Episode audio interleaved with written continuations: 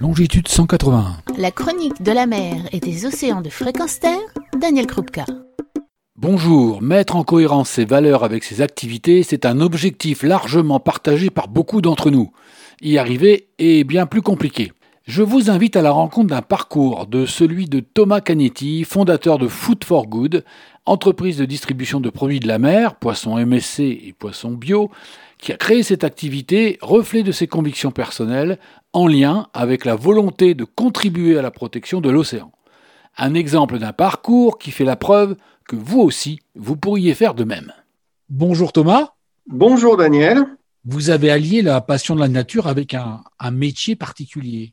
Je suis depuis que je suis tout petit amoureux de, de la nature sauvage et des animaux sauvages et, d'avoir euh, eu l'occasion d'aller euh, dans certains endroits euh, où on peut s'en approcher. Et c'est vrai que c'est là que je me sens bien et on se sent souvent très humble aussi face à la nature. Donc il se trouve que dans ma vie professionnelle, j'ai fait des études d'ingénieur et j'ai eu en tout cas un début de carrière dans des entreprises qui n'avaient pas grand-chose à voir avec euh, avec cela. Et en plus dans des grandes entreprises n'était pas forcément le cadre dans lequel moi je me retrouvais. Et à un moment j'ai eu envie de d'en avoir qu'une seule vie finalement. À quel moment il y a eu le, le déclic? À peu près à la, alors à la trentaine et un ensemble de choses, la naissance du premier enfant, le moment d'une forme de prise de conscience des enjeux auxquels on est confronté, qu'est-ce qu'on a envie de transmettre. Et puis j'ai découvert la plongée sous-marine. Il y a effectivement un voyage en particulier dans le Pacifique euh, aux îles Tonga, qui est un des rares endroits du monde où on peut se mettre à l'eau avec les baleines à bosse. Et j'ai quelques images extrêmement fortes et émouvantes de ces jours passés euh,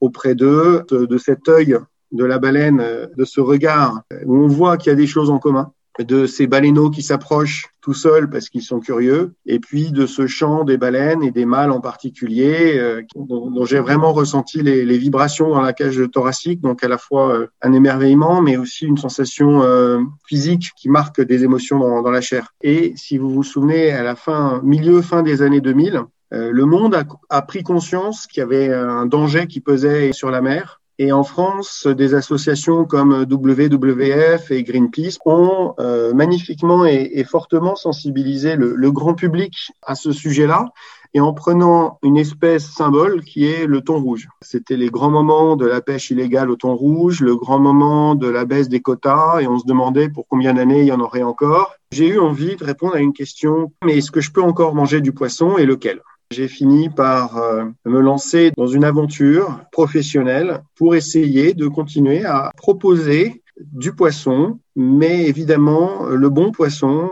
qui ne détruit pas la mer. Donc j'ai commencé par reprendre une entreprise de négoce de, de, produits de la mer pour promouvoir les filières éco-certifiées de pêche durable ou d'élevage bio. L'idée étant que entre les pêcheurs à l'époque vous disaient mais il n'y a pas de problème, euh, on continue comme avant, et certaines ONG qui vous disent euh, c'est la catastrophe, faut arrêter de manger du poisson. J'avais plutôt envie de proposer une voie, on va dire de la raison, une voie euh, un peu médiane pour tous pour tous ceux qui ne se retrouvaient ni dans l'une ni dans, l'autre des, des, solutions. Et euh, cette voie médiane, ça veut dire de bien sélectionner euh, quelles espèces euh, on choisit, comment on les pêche, et d'en manger peut-être un petit peu moins, mais d'en manger du bon ce que je comprends de, en fait, de toute votre démarche finalement, c'est que vous avez résolu la complexité du consommateur face au choix quand il est en toute conscience des problèmes de la mer et de la consommation de poissons. Vous dites gentiment que j'ai résolu cette complexité. Euh, non, non, j'ai pas résolu cette complexité. La complexité, elle est immense. Euh, on est euh, face à des paradoxes tout le temps et donc à un moment, euh,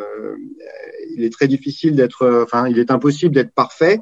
Et puis surtout, mais je crois que vous le savez bien, quand vous êtes dans l'eau à quelques mètres d'une baleine à bosse qui fait 20 euh, tonnes et, et, 20 mètres de long, vous apprenez entre autres une chose, c'est l'humilité. Donc euh, voilà, beaucoup d'humilité euh, dans notre démarche et il y a, je crois qu'on a réussi à faire un certain nombre de choses. Il en reste énormément à faire encore. La vie est une affaire de passion. Je suis inconvaincu que c'est en intégrant sa passion dans sa vie professionnelle qu'on est le meilleur. Eh bien, merci euh, Thomas Kennedy. On a bien compris que la culture de la passion mise au, au service de ces valeurs est un sujet essentiel et je propose donc qu'on se retrouve très prochainement. À très bientôt. Merci Daniel, à bientôt, au revoir. Retrouvez et podcastez cette chronique sur notre site fréquence